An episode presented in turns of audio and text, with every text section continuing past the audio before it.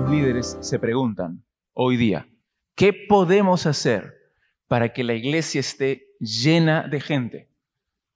Al analizar la iglesia contemporánea, algunos llegan a la conclusión que hay algunas cosas que tenemos que cambiar. Por ejemplo, algunos dicen que debemos cambiar la música. Una conocida revista cristiana dice que, y cito, la música es uno de los medios más efectivos para grabar en el corazón la verdad espiritual. La iglesia entonces tiene que modernizar su estilo musical para alcanzar a la generación de nuestros días. Otros dicen que lo que debe cambiar es el método. En otras palabras, nuestra estrategia de cómo alcanzamos a los incrédulos. Pablo se hizo como el mundo para ganar al mundo, dicen ellos, y nosotros debemos hacer lo mismo. Si queremos llegar a la cultura, en la cual Dios nos ha puesto, debemos imitar a la cultura. Otros más piensan que el medio es lo que debe cambiar.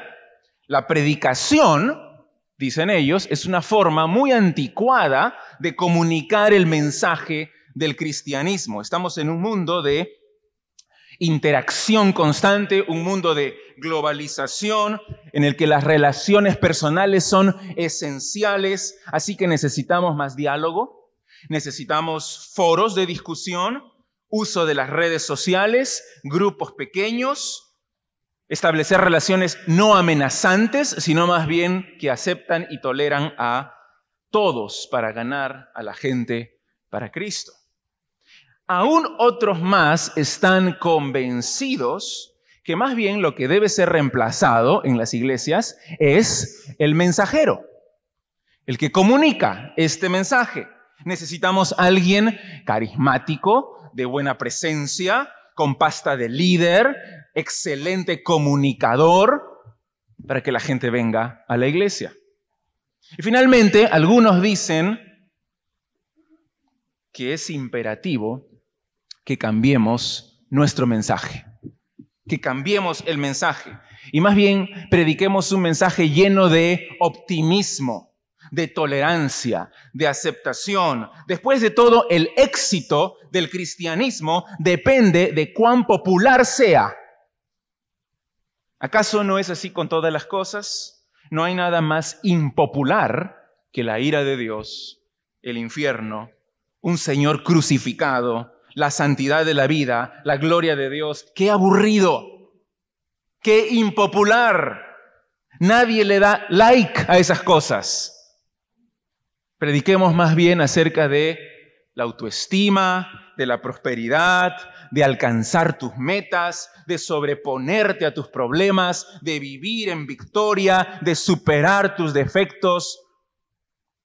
Todo eso se basa en un concepto que está arraigado en la mente, pero diría yo en la mente carnal de muchos que dicen ser cristianos.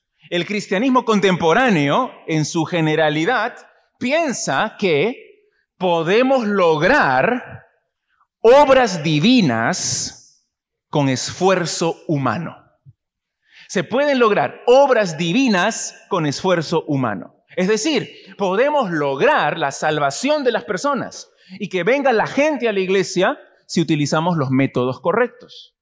Podemos también lograr la madurez espiritual de los hermanos si es que usamos las estrategias adecuadas, las actividades, los programas, los cursos adecuados, entonces podemos hacer que la gente se comprometa con Cristo.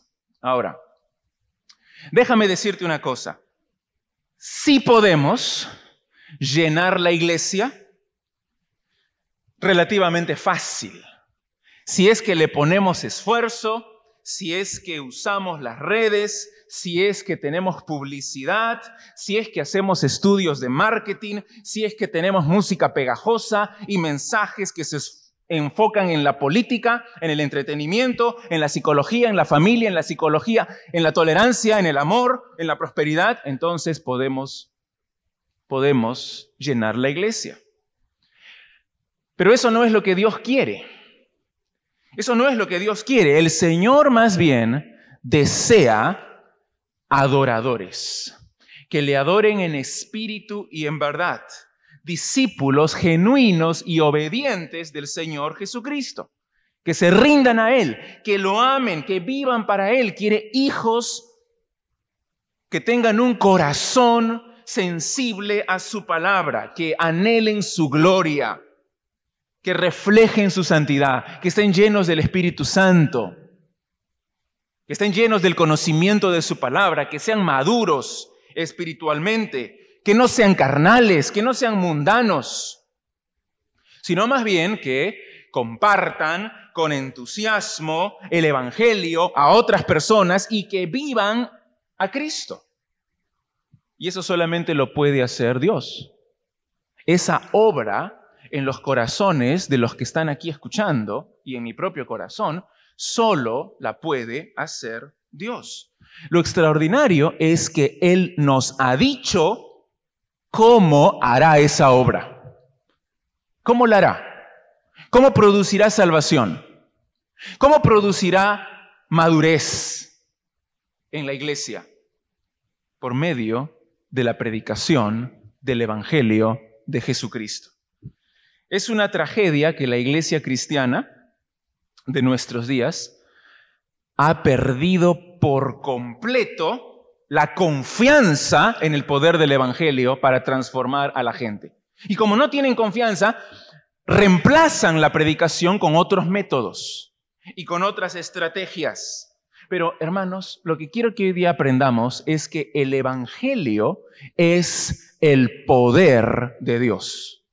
Es el poder de Dios. ¿Tú lo crees? Me parece a mí que si realmente lo creyéramos, en nuestro corazón, entonces la iglesia sería muy diferente. Porque si realmente entendemos que el Evangelio es el poder de Dios, entonces no tendríamos vergüenza. Tendríamos confianza total, valor, y estaríamos predicando por doquier su palabra, porque estaríamos confiando que esa palabra es la que va a transformar a las personas. Si realmente creemos que el infierno es real, si realmente creemos que el cielo es real, que su gloria es bella y que la salvación de nuestros amigos y de nuestros familiares depende de creer en el Evangelio, entonces lo compartiríamos sin cesar, con denuedo, con pasión, pero es que así como tantas otras iglesias que a veces criticamos y juzgamos, nosotros también no entendemos correctamente qué es el Evangelio. Como Pablo dice en, el texto que vamos a leer, no me avergüenzo del Evangelio, porque es el poder de Dios para salvación a todo aquel que cree. Y cuando nosotros comprendamos esta verdad, y es esencial que la comprendamos correctamente, solo entonces vamos a confiar en su poder para salvar a los perdidos. Vamos a abrir nuestra boca y vamos a compartir de Cristo. Eso es lo que Pablo nos quiere enseñar hoy y es mi oración para toda la iglesia, que confiemos en el poder del Evangelio para transformar a las personas. Vamos a leer hoy solamente dos versículos. Abran sus Biblias en Romanos 1, versículos 16 y 17. Romanos 1, 16 y 17.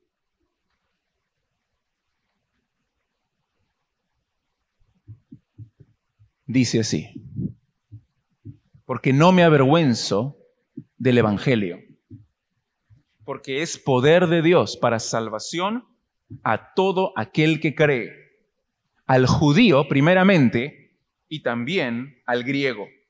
Porque en el Evangelio la justicia de Dios se revela por fe y para fe, como está escrito, mas el justo por la fe vivirá. Estos dos versículos que acabamos de leer exponen el tema de toda la carta. Son los versículos centrales de Romanos. James Montgomery Boyce, un famoso pastor que falleció hace algunos años, él llamó a estos versículos los más importantes de la carta y probablemente de toda la literatura. No es exageración. Fueron estos versículos con los que luchó Martín Lutero en su juventud.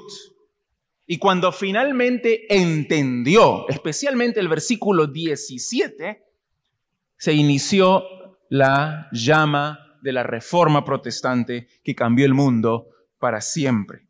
Si nosotros nos fijamos bien, gramaticalmente estos versos están enlazados con lo que viene antes y con lo que viene después. Mira cómo comienza el versículo 16 con la palabra ¿por qué? ¿Por qué? Ese por qué significa que Pablo está explicando lo que dice el versículo 15. Y mira cómo empieza el versículo 18 con la palabra ¿por qué? Eso significa que está explicando lo que dice el versículo 17. Por eso es que algunos creen que estos versículos son en realidad versículos subordinados en toda esta sección y que de ninguna manera pueden ser considerados como los versículos más importantes de toda la carta. Sin embargo, es cierto que gramaticalmente estas cláusulas están subordinadas, pero en virtud de su contenido, en virtud de lo que dicen, son de importancia crucial, esencial. Hasta ahora Pablo ha hablado acerca de él, ha saludado a los romanos, ha hablado acerca de su llamado apostólico, que él tiene que predicar el Evangelio en todas las naciones para hacer discípulos de Cristo. Pero a partir de este versículo 16, enfoca su atención en lo que es el Evangelio, la naturaleza del Evangelio. Aquí empieza el cuerpo de la carta, aquí empieza la exposición teológica de lo que es el Evangelio. Estos versículos se componen de cuatro frases, cuatro frases que están íntimamente relacionadas que están unidas por preposiciones, por conexiones lógicas, pero las cuatro frases son importantísimas. La primera frase es esta, no me avergüenzo del Evangelio. La segunda frase, es el poder de Dios para salvación a todo aquel que cree. La tercera frase, en el Evangelio la justicia de Dios se revela por fe y para fe. Y la última frase, como está escrito, mas el justo por la fe vivirá. Los intérpretes de la Biblia han tratado de encontrar cuál es la frase principal. De estas cuatro, ¿cuál es la más importante? Para decir cuál es el tema condensado y resumido de toda la carta. Algunos dicen, por ejemplo, que es la justicia de Dios. Otros dicen que es la justificación por la fe. Otros dicen que es la inclusión de los gentiles. Otros dicen que es la primacía de los judíos. Pero lo que a mí me parece es que el tema central de toda la carta, como ya lo hemos dicho, y está aquí en estos dos versículos repetido dos veces, es o se concentra en la palabra evangelio. No me avergüenzo del evangelio. Y al inicio del 17, porque en el evangelio la justicia de Dios se revela. El evangelio de Jesucristo es el tema central de Romanos. ¿Cuál es el argumento de lo que Pablo está diciendo aquí? Quiero que lo sigan, por favor, conmigo en los versículos 16 y 17. La idea principal del versículo 15 es que Pablo quiere ir a Roma para anunciar el Evangelio. Pronto estoy a anunciaros el Evangelio también a vosotros que estáis en Roma. Quiere tener fruto en Roma. Quiere que haya personas que se salven en Roma también por la predicación de su evangelio. Ahora, ¿por qué? ¿Por qué está deseoso para predicar el evangelio allí? Porque no se avergüenza del evangelio. ¿Y por qué no se avergüenza del evangelio? Porque es el poder de Dios para salvación. ¿Y por qué es el poder de Dios para salvación? Porque en el Evangelio se revela la justicia de Dios. Y esto está en conformidad con lo que dice el Antiguo Testamento en Habacuc, el justo por la fe vivirá. Las cuatro oraciones están íntimamente conectadas. Cada frase es doctrinalmente profunda, importante. Hay tesoros increíbles en estos dos versículos. El pastor Martin Lloyd Jones, gran predicador de Londres del siglo XX, él predicó cinco mensajes de estos dos versículos, analizando cada frase, cada palabra. Yo tomaré solamente dos sermones. Hoy día vamos a ver el versículo 16 y la próxima semana el versículo 17, porque son tan importantes. Pablo está Está pronto, está listo, está dispuesto, está deseoso a anunciar el Evangelio en Roma porque no se avergüenza del Evangelio. Esa es la primera frase. Varios comentaristas toman esta declaración como un recurso literario. Dicen que Pablo en realidad no está diciendo la verdad. Estrictamente no es la verdad. Después de todo, ¿cómo es posible que el gran apóstol Pablo sienta vergüenza. ¿Cómo es posible que después que Pablo ha dicho, en el versículo 1, ha dicho que soy apartado para el Evangelio de Dios? Ha dicho en el versículo 15, pronto estoy a anunciaros el Evangelio. Ha sufrido tanto, tiene tanta valentía, está tan comprometido con Cristo y después diga, por si acaso, no me avergüenzo del Evangelio. Claro, Pablo, todos ya sabemos eso, que tú no te avergüenzas del Evangelio. Entonces estos comentaristas dicen, eh, no es lo que Pablo quiere decir, es un recurso literario. En realidad lo que Pablo quiere decir es, estoy totalmente confiado en el Evangelio. Estoy totalmente comprometido con el Evangelio, totalmente consagrado a él. Pero yo creo que Pablo es sincero en lo que dice. El Evangelio es locura a los gentiles. Es una tontería para el mundo.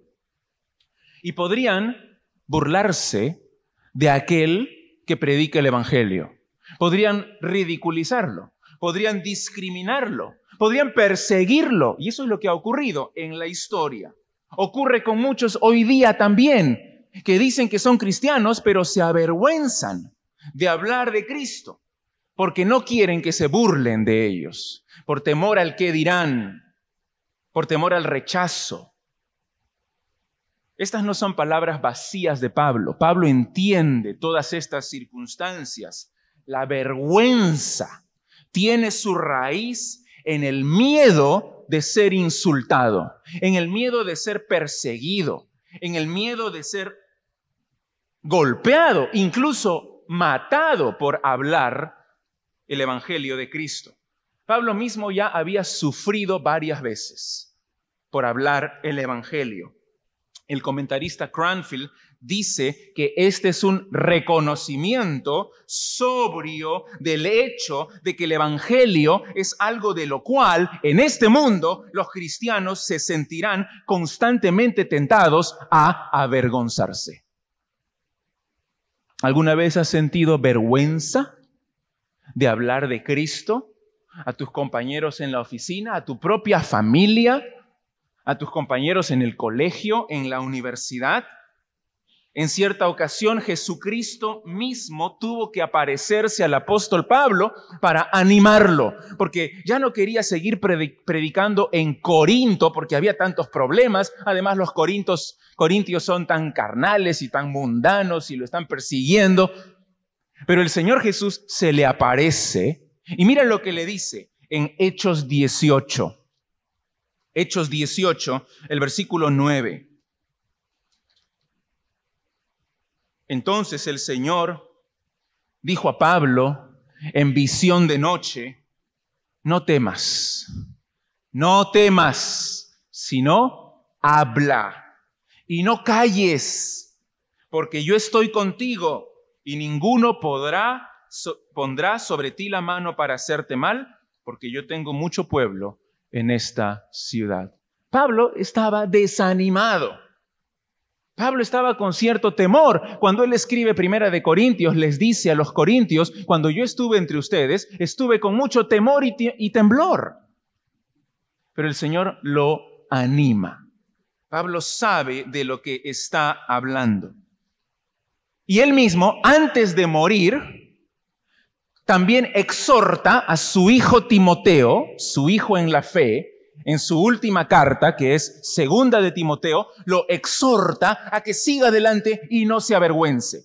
Observa en segunda de Timoteo, el capítulo 1, el versículo 8. Segunda de Timoteo 1, 8. Por tanto, no te avergüences de dar testimonio de nuestro Señor, ni de mí, preso suyo, sino participa de las aflicciones por el Evangelio según el poder de Dios. No te avergüences. Avergonzarse aquí se contrasta con sufrir aflicciones. No te avergüences, sino más bien sufre aflicciones es porque no queremos sufrir aflicciones que no abrimos nuestra boca y nos avergonzamos del Señor Jesucristo.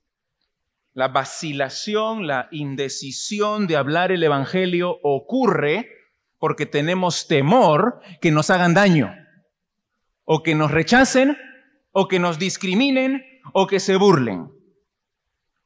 Hay en el Evangelio algo que no es aceptable al mundo. Hay algo que produce odio, que produce desprecio entre los hombres. El hombre natural no puede percibir las cosas del Espíritu Santo de Dios, porque son locura para él, son tontería para él. Más bien le dan cólera, más bien se enciende su ira en contra de ese mensaje y por lo tanto del mensajero también. El Evangelio, ¿qué cosa es lo que tiene que ofende a las personas? El Evangelio confronta nuestro orgullo y nos humilla totalmente. Y te dice, eres un miserable pecador. Estás destituido de la gloria de Dios. Todos esos deseos y anhelos de autosuficiencia, de independencia, de libertad, de hacer lo que a mí me da la gana, el Evangelio los ataca con todo y los destruye, los pulveriza, porque te dice, tú eres totalmente incapaz de salvarte a ti mismo. Necesitas otra persona, necesitas a Dios, necesitas un Salvador que muera por ti Así que confronta nuestra autoestima, porque dice que somos malos y que somos corruptos y que estamos destituidos de su gloria y que estamos en una necesidad desesperada de un Salvador que nos ame. Entonces la mente carnal del mundo es enemiga de Cristo, porque el mundo piensa que con sus deseos y con su orgullo y con su posición y con su dinero y con su poder puede lograr lo que ellos quieren. Pero Dios dice, no te sirve de nada, eres inútil.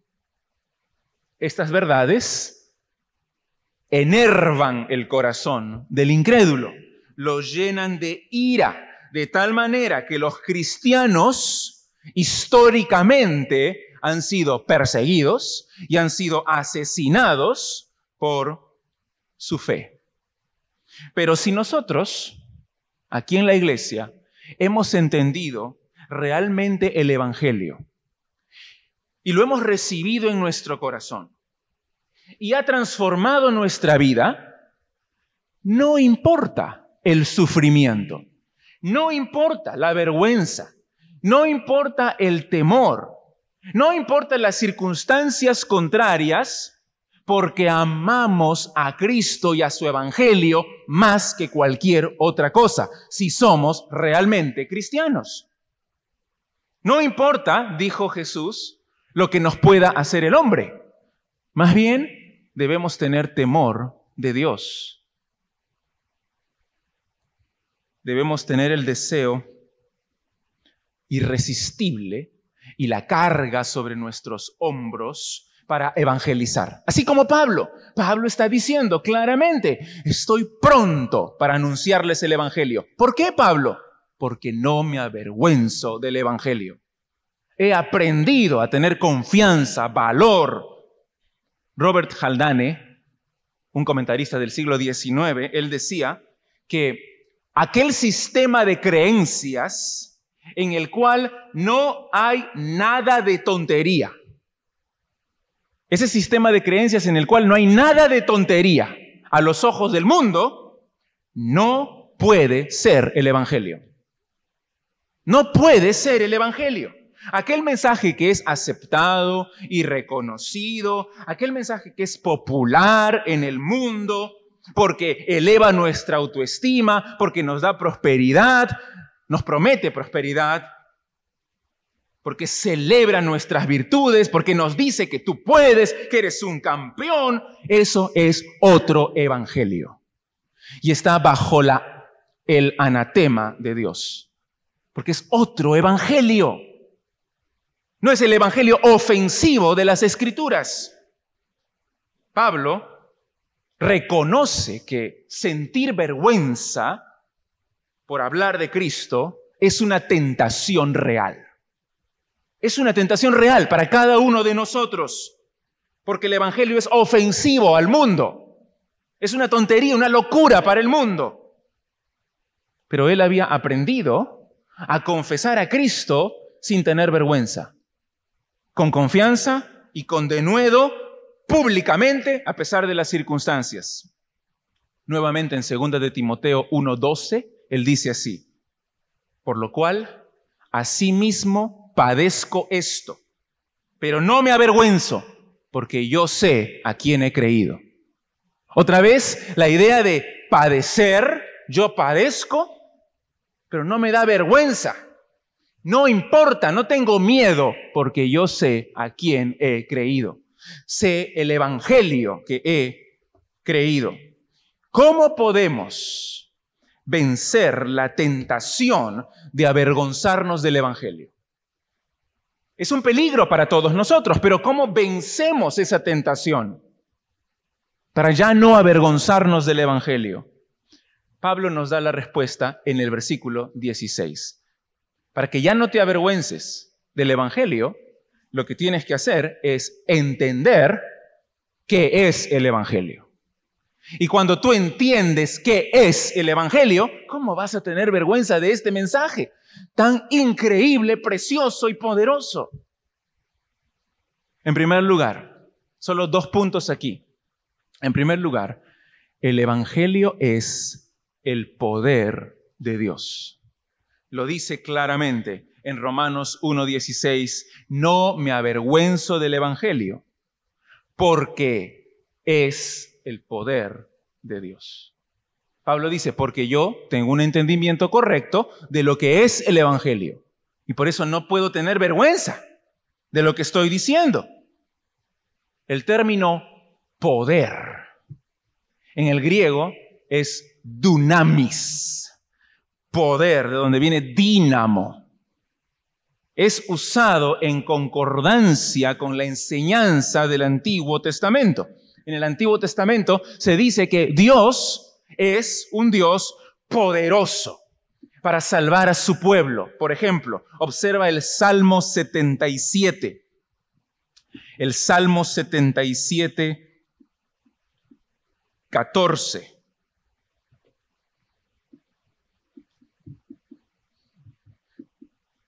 Tú eres el Dios que hace maravillas. Hiciste notorio en los pueblos tu poder con tu brazo redimiste a tu pueblo, a los hijos de Jacob y de José. Se relaciona el poder de Dios con la redención de Dios. Jehová salvó con mano poderosa a Israel. Ese es el Dios que tenemos. Mira también el Salmo 140. Salmo 140. Un versículo precioso, el versículo 7. 147. Jehová, Señor, potente Salvador mío, tú pusiste a cubierto mi cabeza en el día de batalla. Potente Salvador mío. Salvador poderoso. Entonces, no se ha acortado la mano de Dios para salvar. Él es poderoso para salvar. Y el Evangelio es el poder de Dios para salvación. Pablo dice también en 1 Corintios 1:18 que la palabra de la cruz, es decir, el Evangelio es locura para los que se pierden, pero a los que se salvan. Esto es, a nosotros es poder de Dios. Ese poder está presente en la predicación del Evangelio. Cuando se predica el Evangelio tal como es, en el poder del Espíritu Santo, tiene poder para salvar.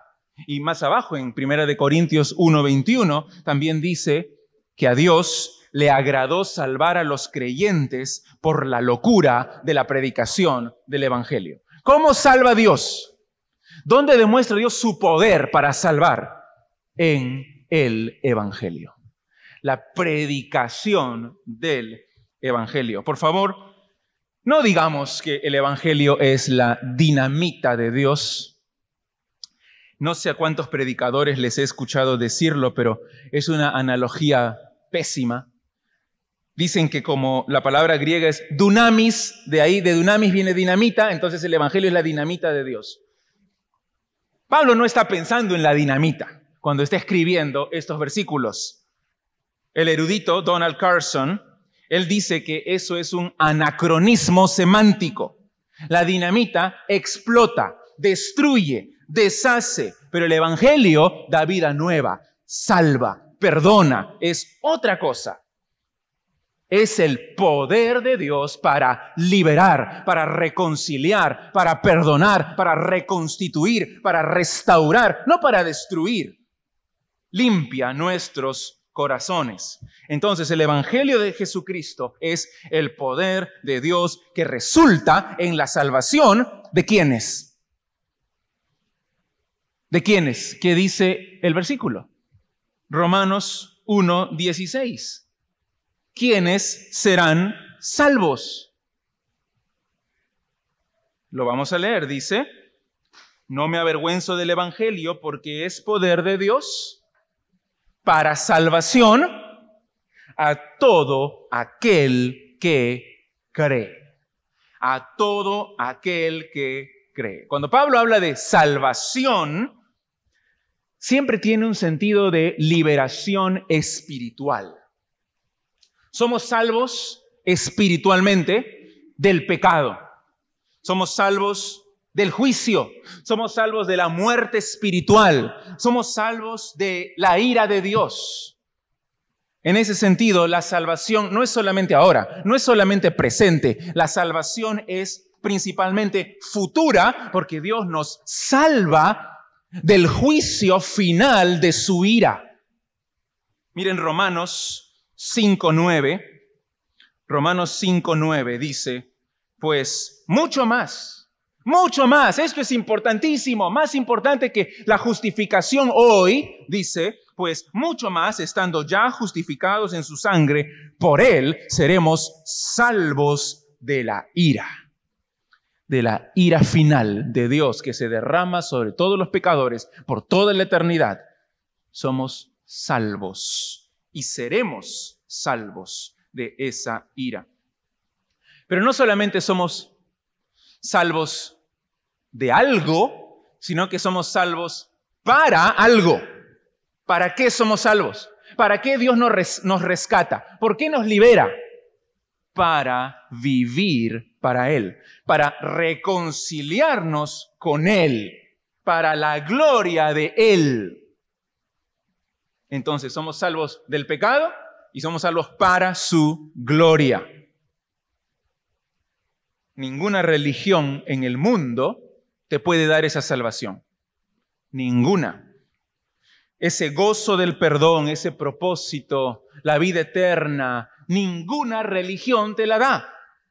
Ni el budismo, ni el mormonismo, ni los testigos de Jehová, ni, ni el catolicismo, ni el Islam, ni ninguna filosofía humana tiene un Salvador como Jesucristo, que es Dios encarnado y que viene a morir por los pecadores. No hay otro nombre bajo el cielo en el cual podamos ser salvos, sino solo en el nombre de Jesucristo.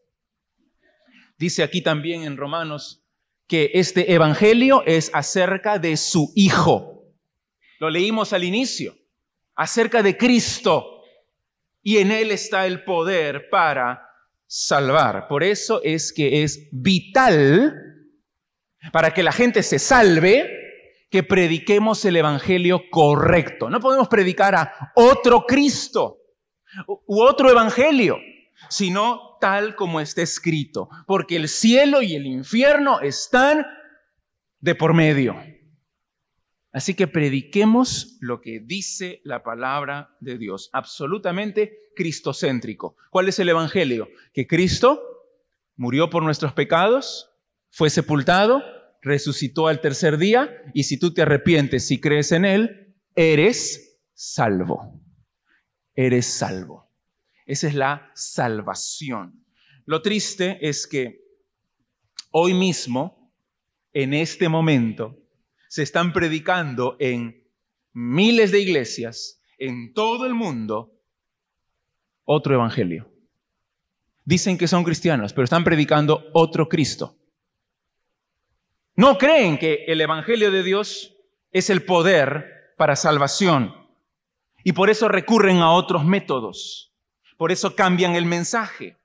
La predicación no es suficiente, el evangelio no es suficiente, Cristo no es suficiente. Necesitamos ideas, estrategias, métodos humanos para forzar, para manipular, para incitar a una decisión para Cristo. Pero no, no tenemos por qué hacerlo. El poder de Dios para la salvación está en el mensaje, no está en el mensajero. El poder no está en mí. No quiere decir que yo los voy a convencer a ustedes de salvarse. Si es que soy más entretenido, si es que cuento más chistes, si es que pongo videos, si es que soy más carismático, si es que soy un mejor comunicador, si es así, ¿la gente se va a salvar? No, porque el poder no está en el mensajero, está en el mensaje, está en el evangelio es el poder de Dios para salvación.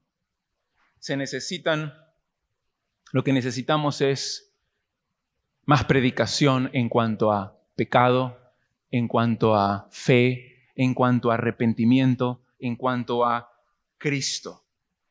Nuestra labor es proclamar el Evangelio correctamente, con pasión, con confianza y confiando en su poder para transformar las vidas siempre llamando a nuestros amigos, a nuestros familiares al arrepentimiento, a que respondan con fe, a que se entreguen a Cristo, pero también entendiendo que no hay nada que yo pueda hacer para que ellos sean regenerados, porque esa es la obra de Dios. Y la segunda verdad, la segunda verdad que nos anima también a predicar. El Evangelio es para salvación de todos los que confían en Cristo. Todas las bendiciones de la salvación, el gozo, el perdón, la vida eterna, la reconciliación con Dios, son nuestras desde el momento que creemos en el Señor Jesucristo.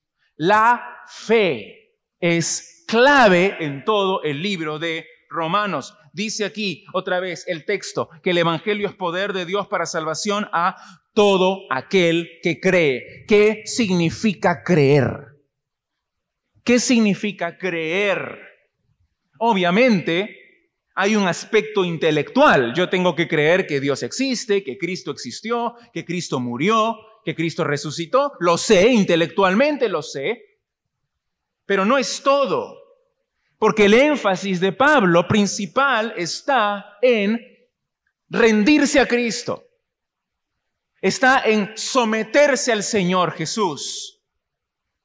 Creer es colocar toda nuestra confianza en la persona de Jesucristo.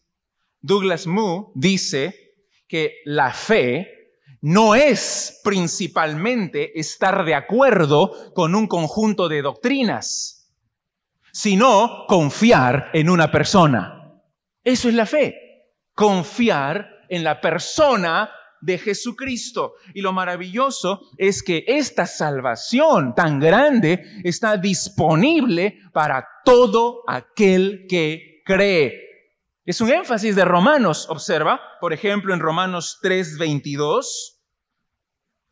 Romanos 3:22, la justicia de Dios por medio de la fe en Jesucristo para todos los que creen en Él, porque no hay diferencia porque todos son pecadores, todos han pecado y están destituidos de la gloria de Dios. Pero son salvos los que creen, los que tienen fe. Mira también en Romanos 10.4. Romanos 10.4.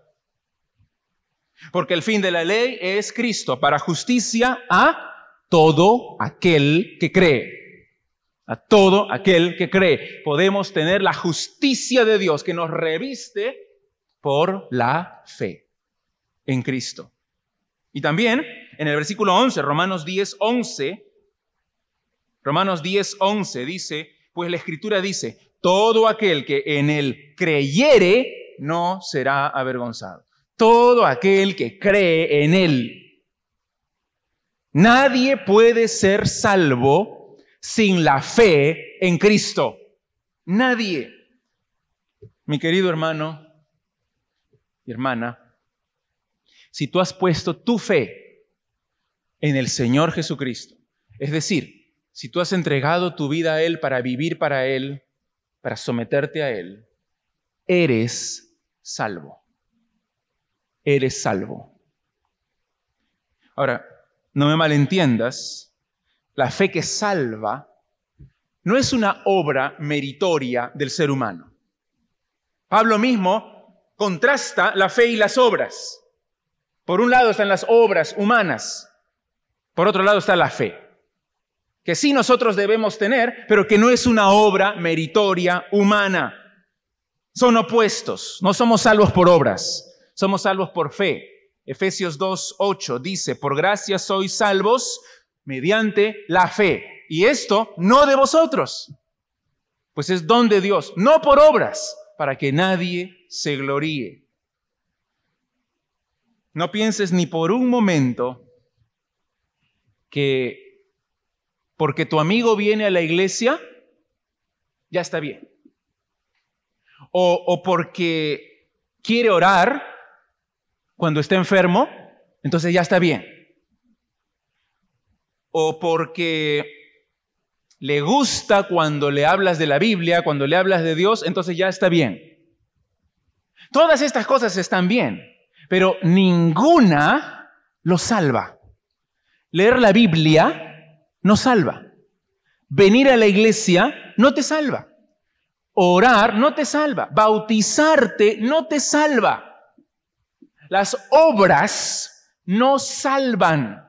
Puedes hacer todo entregar tu cuerpo para ser quemado, como dice Pablo. Dar todas tus posesiones a los pobres.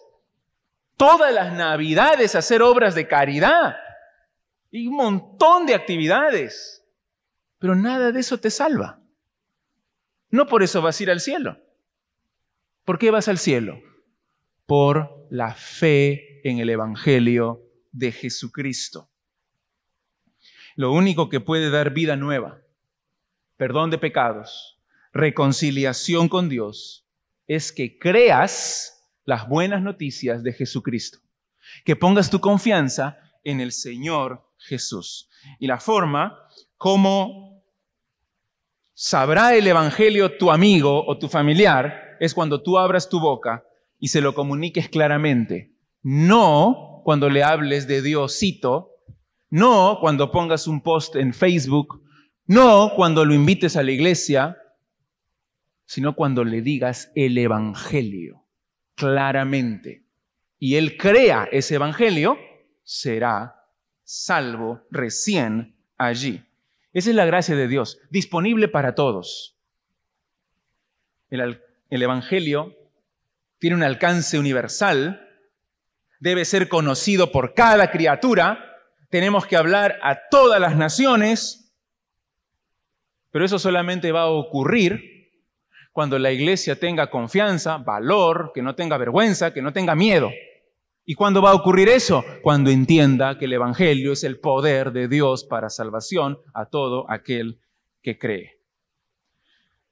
Para terminar, lo que podría sonar un poco extraño, casi como un anticlímax, después de enfatizar que el Evangelio es el poder de Dios y que está disponible para todos los que creen, Pablo introduce aquí una nota de prioridad. Dice ahí al judío primeramente y después al griego. ¿Cómo? ¿No era para todos por igual? ¿Por qué dices ahora Primero el judío y después el griego. ¿Qué es esto? En primer lugar, tenemos que volver a enfatizar, la salvación es para todos, judíos y griegos, judíos y no judíos. La salvación en Cristo está disponible para todos y se predica a todos. Ambos pueden ser recipientes de la gracia de Dios. Ambos pueden ser recipientes de la ira de Dios también. Si ves en Romanos 2.9, 2.9, habla de la condenación, tribulación y angustia sobre todo ser humano que hace lo malo, el judío primeramente y también el griego. Ambos, para ambos está disponible la salvación y ambos pueden ser condenados también. Pero entonces, ¿cómo entendemos esa palabra? Primeramente en qué sentido tienen prioridad los judíos. Algunos dicen que en ningún sentido. Y que Pablo simplemente está dando aquí el orden histórico en el cual se les predicó el Evangelio. Si tú lees el libro de Hechos, primero se predica a los judíos y luego se predica a los gentiles. Pero mi interpretación es la siguiente. Los judíos tienen prioridad en la aplicación de las promesas de Dios. Pablo insiste, no solo aquí, esta es la primera vez, pero durante todo el libro de Romanos, a una iglesia que está en Roma, que es mayoritariamente gentil, mayoritariamente compuesta de romanos y griegos, pero les insiste que las promesas del Evangelio se hicieron primero a Israel en el Antiguo Testamento. Y por lo tanto, la aplicación, la prioridad en la aplicación de esas promesas es para Israel. La prioridad de los judíos, entonces, es una verdad teológica incuestionable. Dios los escogió a ellos en el Antiguo Testamento como su pueblo especial de entre todas las naciones de la tierra, les dio las promesas a ellos, hizo sus pactos con ellos. Los judíos no tienen prioridad en cuanto a la forma de salvación, porque todos son salvos por fe, es lo que acaba de decir Pablo. Tampoco tienen prioridad en la participación de las bendiciones de la salvación, porque todos podemos participar de esas bendiciones si es que tenemos fe. Sin embargo, la salvación viene de los judíos, porque de ellos nació Cristo. De ellos son los patriarcas. De ellos son las promesas, los pactos, el culto, la ley. Así que por ningún momento creamos que somos mejores que ellos, porque no somos mejores que ellos, no despreciemos a Israel porque ellos tienen prioridad en el plan de Dios. Y es lo que va a explicar Pablo en Romanos 9, 10 y 11. Ya llegaremos ahí en algún momento. La verdad de estos versículos es la siguiente. El Evangelio es el poder de Dios para salvación a todo aquel que cree. Estar convencido de esa verdad transformará tu evangelismo. Transformará tu evangelismo. Si realmente lo has entendido, querrás salir y comenzar a hablar a todo el mundo el Evangelio de Cristo. ¿Por qué? Porque es el poder de Dios el poder de Dios para salvarlos del infierno y de la ira y que puedan ir al cielo si es que creen en este mensaje. Pero más importante todavía, más importante aún, este mensaje, este evangelio puede transformar tu propia vida. No solo tu evangelismo, sino tu propia vida. Has experimentado en tu vida el poder de Dios para salvación ¿Has experimentado esta salvación, este perdón, esta liberación espiritual de la ira de Dios? ¿Estás seguro que en el día del juicio final serás salvo? ¿Estás seguro? ¿Estás convencido? ¿Irás a la salvación eterna o a la perdición eterna? ¿A dónde irás al morir? La única forma de estar seguro es arrepintiéndote de tus pecados y creyendo en el Evangelio, en las buenas noticias que Jesucristo ya pagó el castigo por nosotros.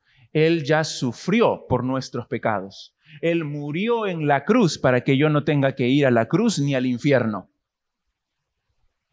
Dios lo consideró a él en mi lugar. Así que si yo creo, confío en él y lo recibo en mi vida, tengo vida eterna y estoy salvo.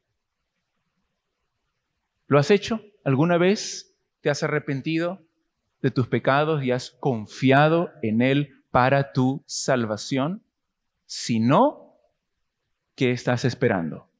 Es momento de humillarnos, de creer el Evangelio y de ser transformados por su poder. Vamos a orar para terminar. Todos con los ojos cerrados.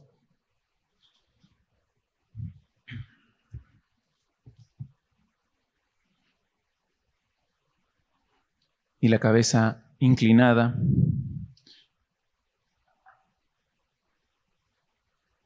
Piensa en esta definición de lo que es el Evangelio. El Evangelio es el poder de Dios para salvación a todo aquel que cree.